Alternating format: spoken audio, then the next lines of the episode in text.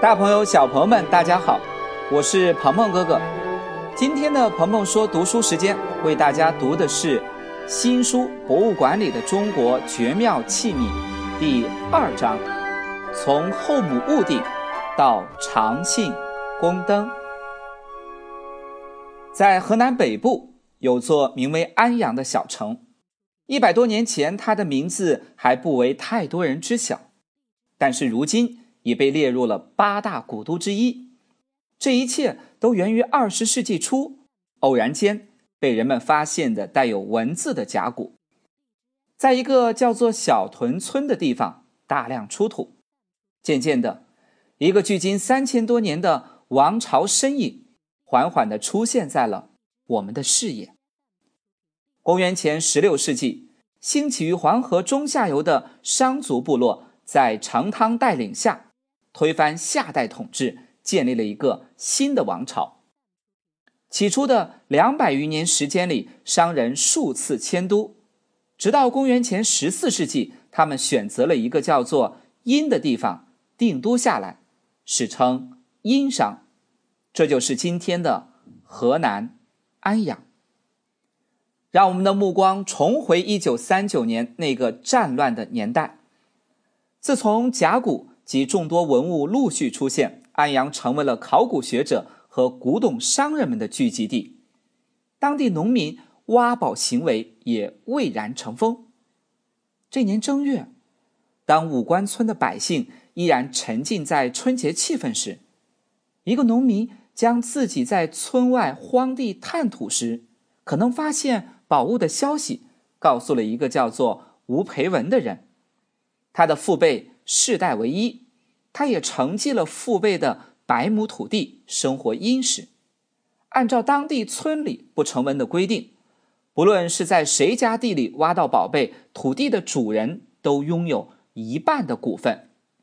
吴培文听到此信，在与探宝人商量之后，决定尽快挖掘，以免消息走漏而使得宝物落到日军手里。一夜。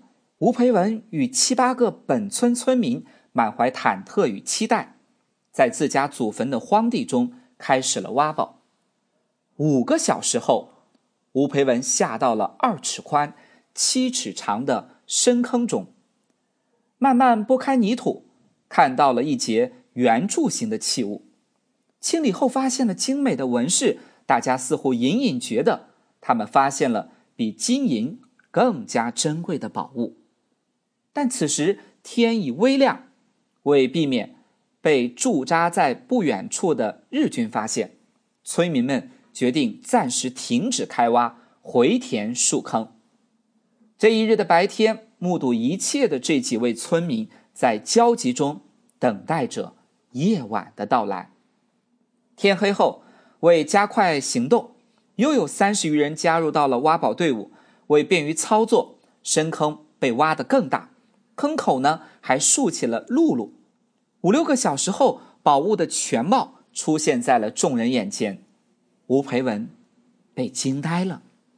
原来这是一个从来没有见过的巨大的青铜方鼎，正斜倚在泥土当中。但在没有工具的情况下，难以将大鼎抬出。吴培文只能决定再次回填。天亮后，他没有闲着。忙碌的准备着麻绳、牲口等，紧张的等待着夜幕的降临。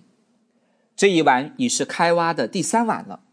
面对着四脚朝天的大方鼎，吴培文指挥着数十人的队伍，一个绳子系着方鼎的耳朵，一个绳子系着方鼎的腿部，用辘轳吃力的向地上拉动。经过一夜后。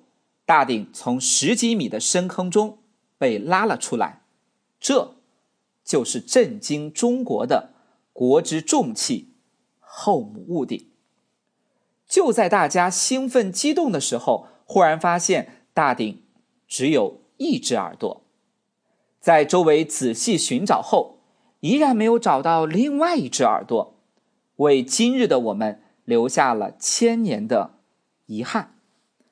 当后母戊鼎被运至吴培文家中后，消息以极快的速度传播开来。其后，后母戊鼎经历了北京古董商人的购买、日军的数次搜捕等坎坷经历，于1947年被送往了南京，作为蒋介石六十岁生日的礼物。1959年，从南京博物院运回北京，被永久珍藏在了今天的中国国家博物馆。在这里，为同学们介绍一下青铜器。正当新石器时代的先民们通过磨制石器、轮制陶器等改变着自己的生活时，生活在有些地方的先民发现，居所附近裸露在外的一种石块，在经过加热捶打后，可以制作成呈现肉红色的小型器物。这就是人类最早掌握并使用的金属——铜。但是红铜比较软。铸造时对温度的要求比较高，成型的性能也不是很理想。渐渐的，一种在红铜基础上形成的合金走进了人们的生活，这就是青铜。红铜中加入锡和铅，使其质地变得更加坚硬，同时也更易于铸造成型。金色的效果更带给人以尊崇、高贵、神秘的感受。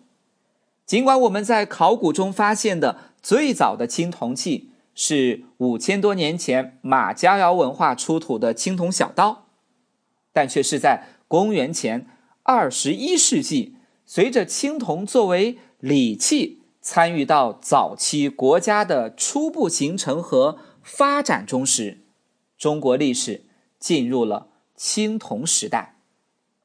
自从夏代进入青铜时代之后，青铜并没有被大量使用在农业生产上，只是在手工业工具上有所应用。青铜的重要性突出的表现在它对社会政治生活的巨大影响。所谓“国之大事，在祀与戎”。国家军队使用的青铜兵器，以及国家等级统治使用的青铜礼器被大量铸造，甚至有些青铜器成为了政治权力的象征。国之重器后母戊鼎，便是这种象征的代表。好了，我们今天的鹏鹏说读书时间就到这里，下期节目。我们再见。